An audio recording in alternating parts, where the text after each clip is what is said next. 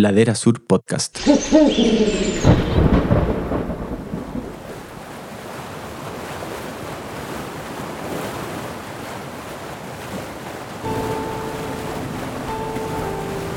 Imagina que estás en un río salvaje donde las olas golpean tu cuerpo una y otra vez sin parar. Porque un río no se detiene ante nada. Imagina que te quedas atrapado entre los rápidos de un río que te succiona y que si no actúas rápido, te puede hasta quitar la vida.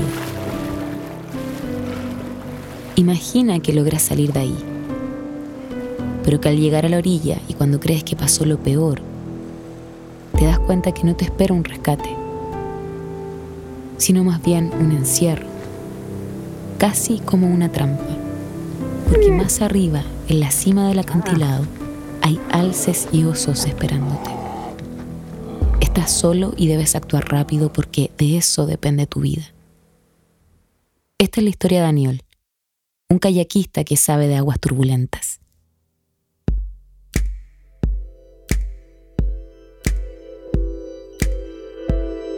Vivir para contarlo es un podcast producido por Ladera Sur y Red Bull Audio. Un viaje a las aventuras extremas de seis deportistas que desafiaron lo imposible, llevando el cuerpo y la mente al límite.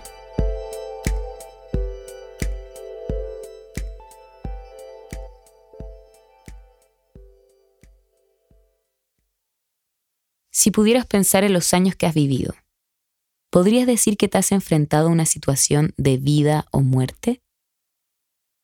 Hablamos de ese momento en que nuestra capacidad física y mental es empujada al límite.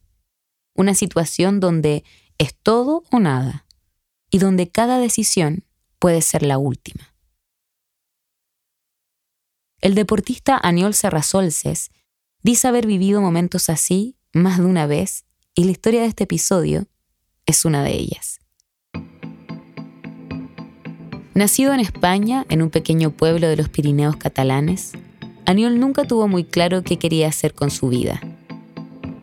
Sí sabía lo que no quería. Y eso era estar en el colegio o cualquier cosa que significara pasar horas encerrado en una habitación o en una sala de clases. Qué distinta habría sido su vida si no hubiese decidido salir al aire libre, a la naturaleza y sobre todo a los ríos. Fue en el agua donde Daniel encontró lo que necesitaba para ser feliz, específicamente a orillas del Ter, el pequeño y tranquilo río que pasaba por su pueblo natal y donde comenzó a andar en kayak junto a su hermano. La experiencia lo atrapó y desde entonces quiso que su vida estuviera revuelta en las aguas de los ríos. Toda nuestra vida casi, casi se ha revolvido alrededor del río y bueno, como los montañistas, obviamente, donde quieren pasar la mayor parte de su tiempo es en, el cerro, pues nosotros lo mismo en el río, ¿no? Es un medio vivo, es increíble, cada río es distinto y la verdad que te enseña muchísimas cosas. Aniel dejó los estudios y consiguió un trabajo de guía y luego de profesor de rafting, disciplina en la que al poco tiempo ya comenzaba a competir forjando un estilo de vida vinculado 100% a los ríos. Un lugar donde ha cosechado los títulos más importantes del kayakismo internacional. Su sueño se había cumplido, tanto así que llegó a admitir en una entrevista que con todo lo que había experimentado, ya podía morir feliz. Sus amigos lo definen como alguien inquieto, incapaz de quedarse en un solo lugar, un visionario que constantemente empuja los límites de sus capacidades deportivas, a veces demasiado. De eso se trata la historia de Daniel. Un verano de 2015 en Canadá. Hace seis años, Aniel se dirigió junto a su amigo Ben Marr a un lugar que conocía bien, el río Stikine, en Canadá, conocido también como el Everest del kayak. Aniol había recorrido por completo el río y de hecho, su primer éxito como deportista lo vivió ahí rompiendo un récord de velocidad. El río Stikine es un desafío serio. Está ubicado en un cañón de afiladas paredes a cada lado y sus aguas corren con una fuerza brutal. Es un río mítico, ya que fue ahí donde se comenzó a practicar el kayak de expedición y se hicieron los primeros descensos, considerada siempre una de las rutas más peligrosas y difíciles. Así que tiene los ingredientes por los que todo kayakista querría ir alguna vez en su vida. Para recorrer sus 90 kilómetros en kayak se necesitan tres días y mucha destreza física y mental. Cuando entras al río, debes cargar con todos tus medios para sobrevivir. Comida, agua, primeros auxilios, cuerdas de rescate. Las carreteras, la civilización, todo eso está lejos. Lo único que te rodea es la fauna que vive en el bosque a orillas del río. Ya era tarde, muy tarde para una expedición tan larga. Pero eso a Aniol no le importaba. Se sentía seguro y confiado. No tenía ni una sola duda de que le tomaría solo unas horas más llegar al campamento base, al final del río. Pero la confianza puede ser peligrosa cuando nos hace creer que somos inmunes a los peligros. Algo así le pasaba a Aniol mientras avanzaba por las torrentosas aguas del río. No estaba mirando a su alrededor, no lo creía necesario Avanzaba como quien se levanta de su cama al baño en plena noche, sabiendo con exactitud dónde debe poner cada pie para llegar a su destino. Pero de pronto, mientras remaba sin parar, se sintió atascado a algo. Se trataba de un hoyo. En un río, los hoyos son como las olas de mar pero estáticas, y se forman cuando el agua pasa por encima de una piedra la cual genera una ola que te atrapa y de la cual, en muchas ocasiones, es imposible escapar porque te atrapa y te retiene inmóvil en medio del caudal. ¿Qué pasa? Cuando tú estás atrapado ahí, tienes dos opciones. Una es luchar, luchar, luchar hasta que te suelte dentro de tu kayak. O si ya ves que ya no tienes opción de salir y ya llevas minutos ahí aguantando, por cierto, cansa mucho eso, la única opción que te queda es abrir tu faldón, que es la falda que traes en tu cintura y que, evita que entre agua dentro de tu kayak. Cuando sueltas esa falda es tu último chance de salir. ¿Qué pasa? Que el kayak se hunde de agua y normalmente siempre vas a salir nadando. Ninguna de las opciones era ideal. En la primera podría fácilmente morir ahogado si no lograba salir antes que todas sus energías se consumieran. La segunda podría ser suicida al intentar nadar indefenso en pleno río, con olas gigantes y una corriente que no da tregua. La sensación de estar atrapado en un rápido era familiar para Niol. Pero esta vez era algo distinto. Era un hoyo perfecto sin muchas salidas posibles, y lo más razonable parecía luchar hasta el final para conservar su kayak. Él sabía que estar a la deriva en medio del río era una locura. Y luchó. Luchó con toda su fuerza, hundido en el agua sin poder respirar, aguantando los golpes de las olas hasta que en un momento se dio cuenta que si seguía luchando, se iba a quedar sin energías. Por lo que decidió optar por salir de ahí mientras pudiera, mientras le quedaran fuerzas para nadar hasta la orilla. Yo podría haber durado mucho más dentro de, ese hoyo, luchando, intentando salir, pero llega un momento en el que tienes que escoger, ya, tiro del faldón pensando que con esta energía que me quede voy a llegar a la orilla o me la juego y, lucho hasta que salga medio inconsciente de ahí. Y yo elegí el, salir, escapar, nadar y, llegar a la orilla de alguna forma y llegué con las justas. Aniol se separó de su kayak e intentó nadar y no ser arrastrado por la corriente. La potencia del río era como una avalancha. Sentía que una fuerza lo golpeaba sin pausas, empujándolo, dándolo vueltas y asfixiándolo. Todo mientras intentaba encontrar una salida dando desesperados manotazos en el agua. Era un infierno. Pero Aniol sabía de situaciones límites. Pues ahí la, preparación es todo, ¿no? El, no solo el aspecto del kayaking, de, la experiencia de haberse visto en situaciones similares, de, haber remado ríos de ese nivel, también viene una parte muy importante que es, es la parte física, de, de poder durar debajo del agua rato, de saber nadar bastante bien. Yo antes de hacer kayak nadaba waterpolo, natación por muchos años y obviamente cuando te ves en una situación así ayuda mucho el poder nadar por rato y, no cansarte tanto como, las otras personas. Además, viene, no es como nadar en un río o en una piscina bien. Traes equipo, traes zapatos, todo eso te, tira para abajo, no, no nadas cómodo, pero aún así eh, tienes que nadar. Finalmente logró salir del hoyo y apuntó sus brazos hacia la orilla. Sus años de experiencia le permitieron mantenerse calmo, con la mente fría, porque lo único que importaba era salir con vida del río.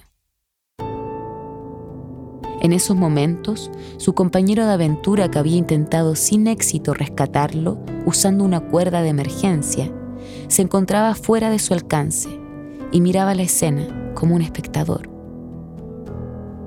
Pero cuando vio que su amigo por fin lograba llegar a la orilla y que no se podría acercar a él, decidió continuar río abajo para encontrar el kayak y el remo que se había perdido durante su lucha por sobrevivir. Aniol estaba a salvo, pero completamente solo.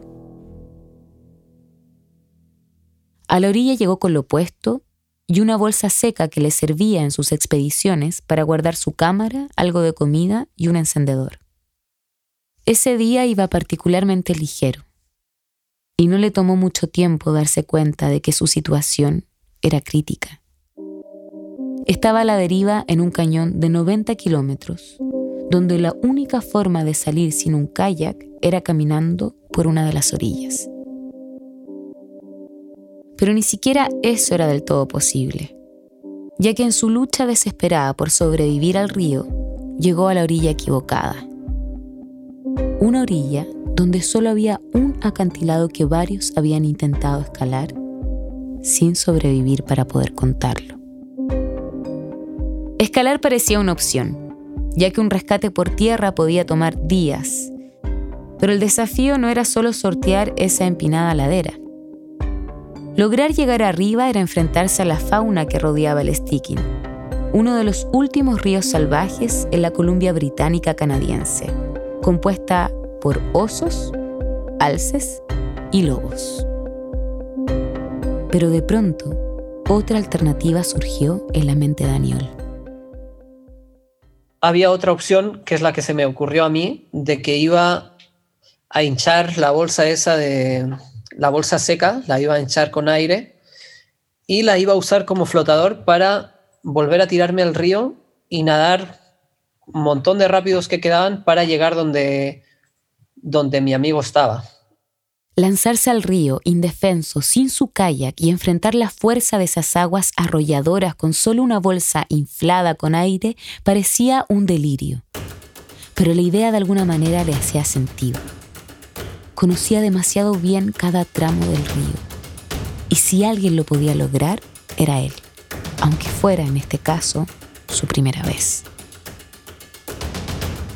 Sin pensarlo demasiado, Aniol agarró su bolsa, la infló lo que más pudo y se mentalizó para volver al río con más fuerza y lograr llegar a un lugar donde estuviera a salvo. Pero de pronto, la idea lo descolocó. Si salir había sido una proeza, ¿era realmente la mejor decisión volver a entrar al río? Era como escapar de una tormenta para solo volver a ella unos minutos después una locura, pero de esas que siempre la habían atraído. Aniol se lanzó al agua. La corriente lo tomó y arrastró de inmediato mientras trataba de mantenerse a flote.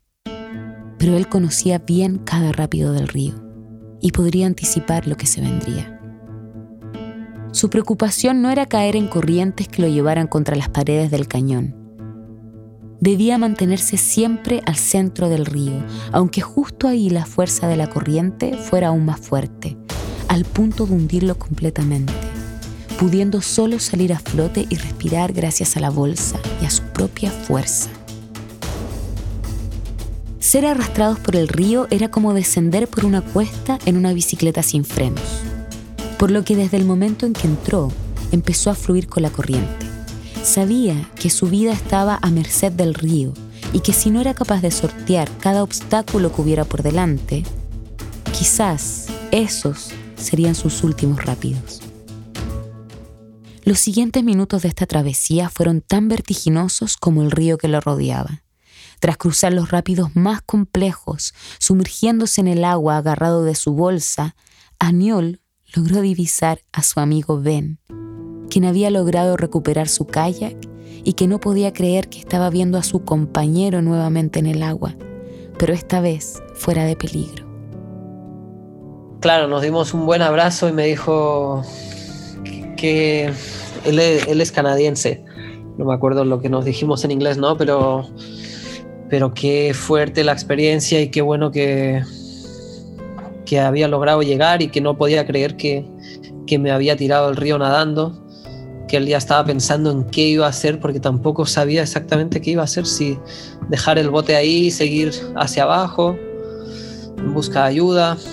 Así que, bueno, la verdad que fue heavy, pero nada, no, no nos quedaba otra que, que seguir remando. Eran las 6, 7 de la tarde y teníamos todavía, teníamos 30 kilómetros por hacer todavía, así que nada, me monté de nuevo en mi kayak y intenté olvidar un poco la situación y seguir hacia adelante.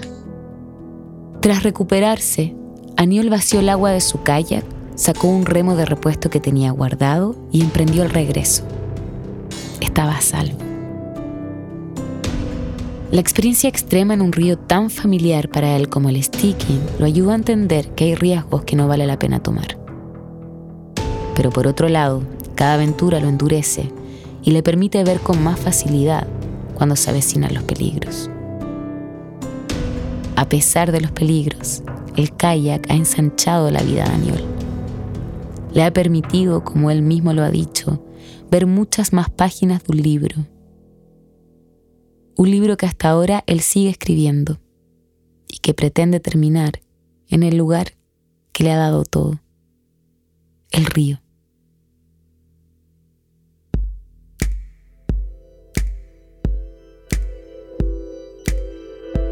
Vivir para contarlo es un podcast de Ladera Sur y Red Bull Audio. Escucha el resto de los episodios en Spotify y si quieres más información, visita laderasur.com.